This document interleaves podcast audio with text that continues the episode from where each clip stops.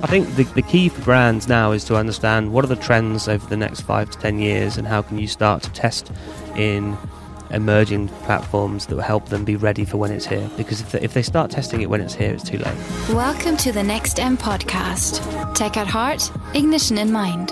Hello and welcome to the Next M podcast. My name is Lars Peters and I'm here with Sam Field. He is head of creative technology EMEA for RYOT Studio at Verizon Media. Sam, I know what Verizon is. I've heard about them, but what is RYOT Studio? So RYOT Studio is the uh, the content and innovation agency within Verizon Media. So we work in film, in immersive, so uh, augmented and virtual reality, and also brand activations and branded content. And so you are kind of on, on top of the digital development uh, at Verizon then probably and also taking care of everything that's connected with mobile standards. So we are going to talk a lot about 4G, 5G basically and also about content. Yep. Why is that so important for a company like Verizon that we get such a new standard like 5G which is so fast and gives us the opportunity to deliver data even faster than before?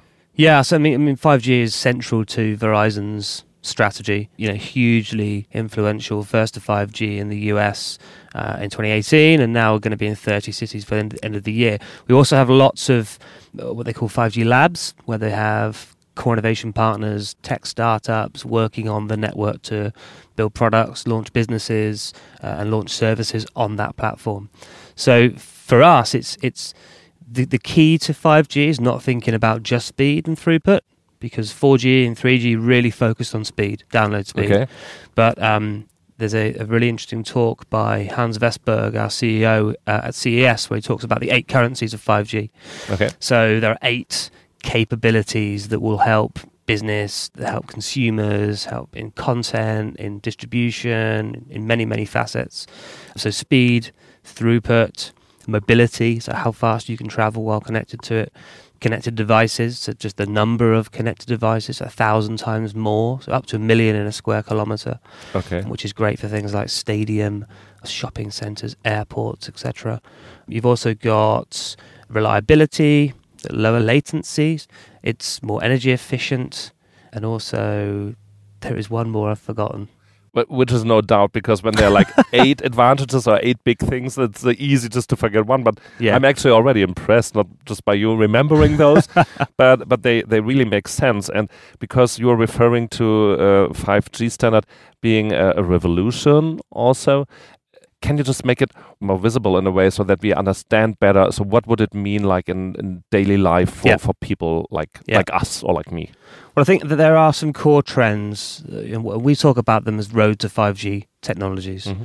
right? So the team of creative technologists that work in my team are looking at what will be the technologies that will be supercharged by 5G, and what and how can we start working with them now and help brands work with them, help our own internal teams work with them, and agencies work with them. And those are, are typically the amount of data that you can receive and stream in, in real time and how quickly you can do it means you can start to move the processing on your device into the cloud or onto the edge of the mm-hmm. network, what they call mobile edge compute.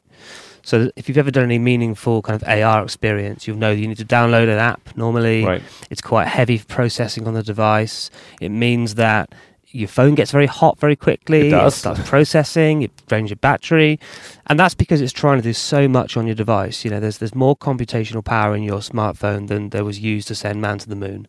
Mm-hmm. So the fact that if you can start to move that off the device and onto the edge of the network or in the cloud and start streaming that into your device, all of a sudden AR experiences and VR experiences become more immersive, higher fidelity, and you start to integrate things like much much better computer vision.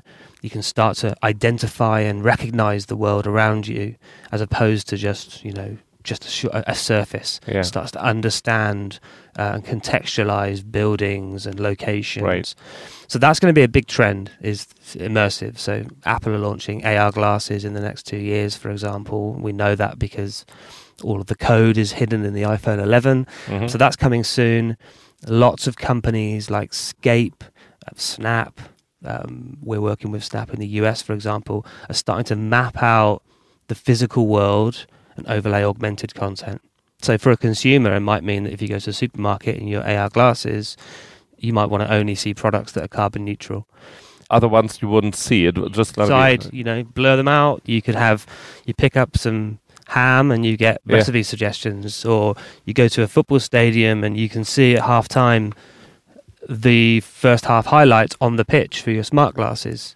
You know, start to open up a real possi- a world of possibilities that, that just isn't possible with a 4G network because the lack of data, the lack of speed, and the number of connected devices maxes out at about 100,000 which is why you can never even check the scores at a football match, let yeah. alone yeah, right. augment content over over the top of the pitch. Actually, like like this is what, what people are discussing today. That if there are too many people like on a too close space, or yeah. like even if they if, if they are living too closely together and everyone is home at night and starts streaming, so you need to share the amount of data which is available yeah. probably and that makes it more slowly. Yeah. So we won't face that problem anymore with 5g yeah once the network is mainstream and there's the right level of access that will change. So one of the things that they talk about and this is getting a bit technical because remember I, am I'm, I'm a creative background. I'm not a yeah. technical background. So what i'm trying to do is take this information and make it more understandable for consumers mm-hmm. and agencies and clients and brands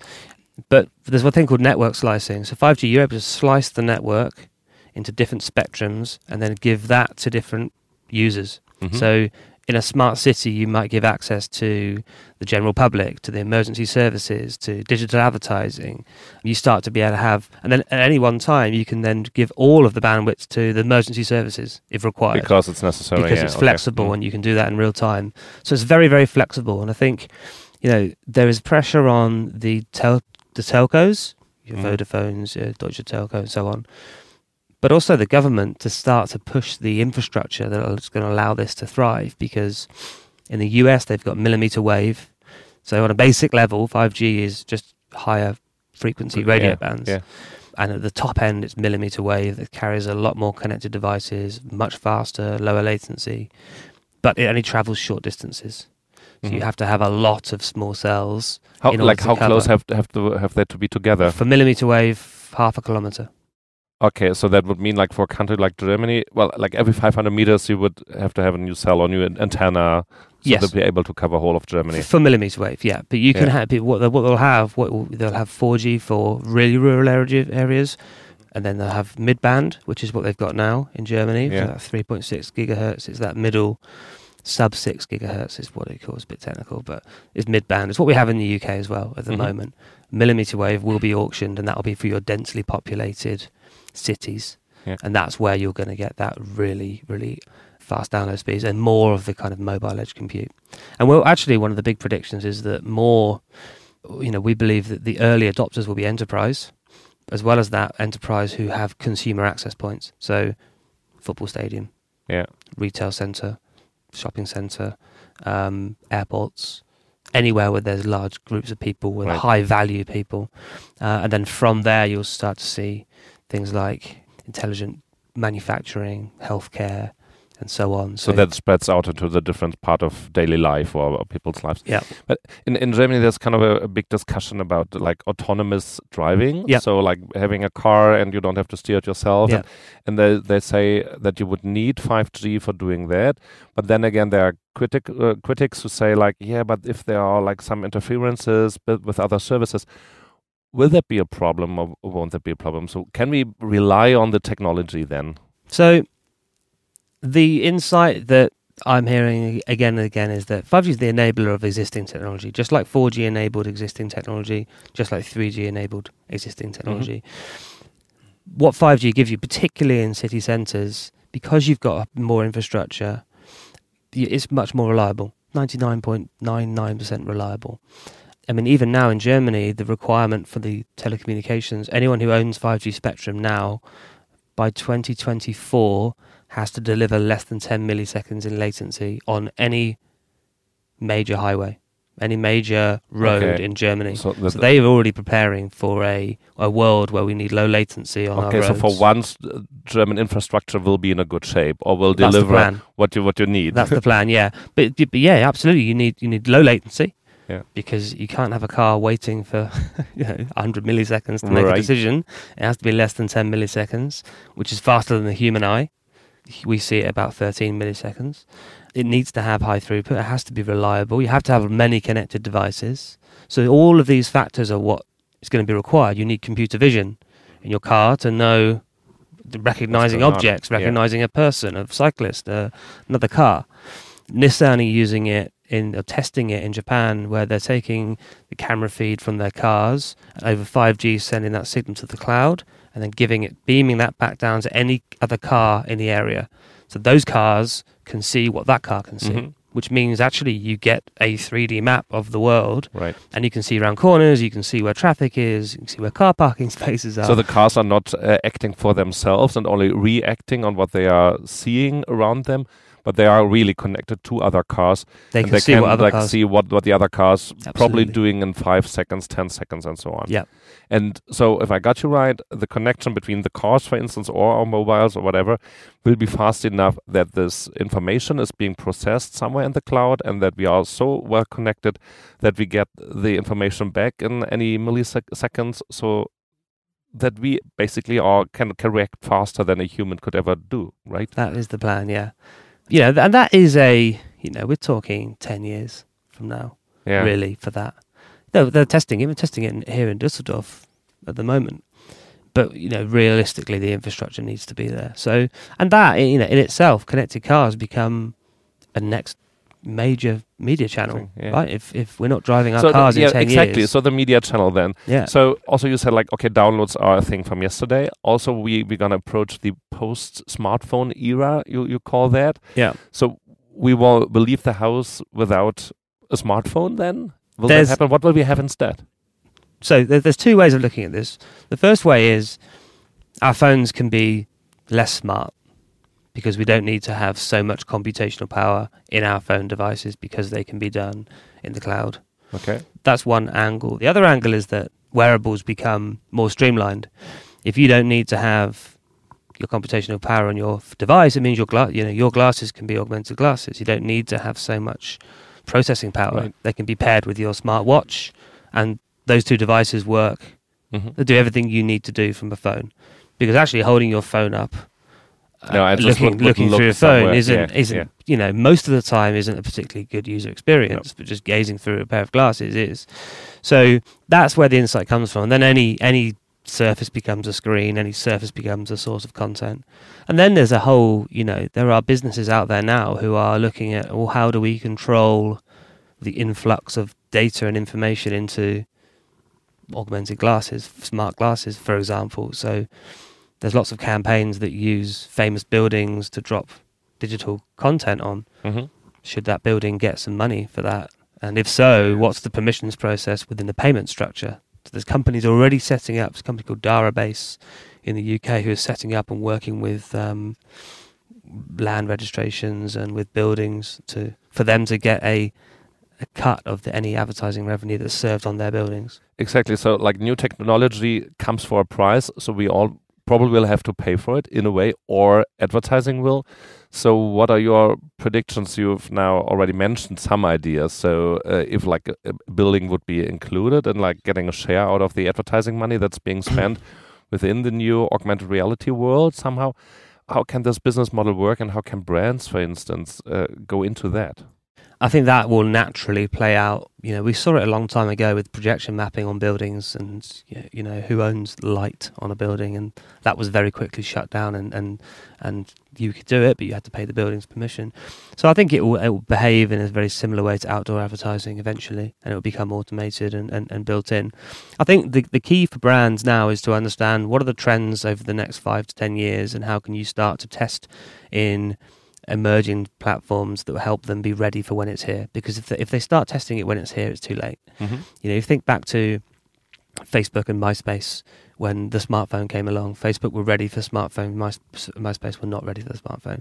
Think about Netflix. Netflix used to, you know, used to send off the DVDs from Netflix. Right. It wasn't like they're a streaming company, but they optimized towards 4G coming. They knew that that would give us uh, HD video streaming, and now we're on this kind of cusp of a fi- of a 5G era. And I think you know the first big trend will be ultra high definition video, so 4K, 8K video on mobile. mm-hmm. um, you'll start to see real time branching narrative content in video. So imagine Bandersnatch, the uh, Black Mirror program that's you know choose your own path, mm-hmm. but mapped to your emotional engagement with the content. So what you get back from that content depends on how engaged you are okay. or whether you're enjoying it. Um, we'll have digital humans will increase, run with AI.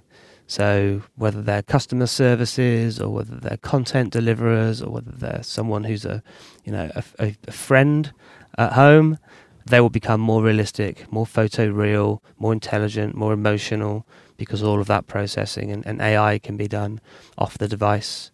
So um, those are only the first things which were. There's some things, yep, and then also uh, immersive live events will have more immersive experiences, mm-hmm. augmentation, customer services as you move through a stadium, you better wayfind your seat with accuracy.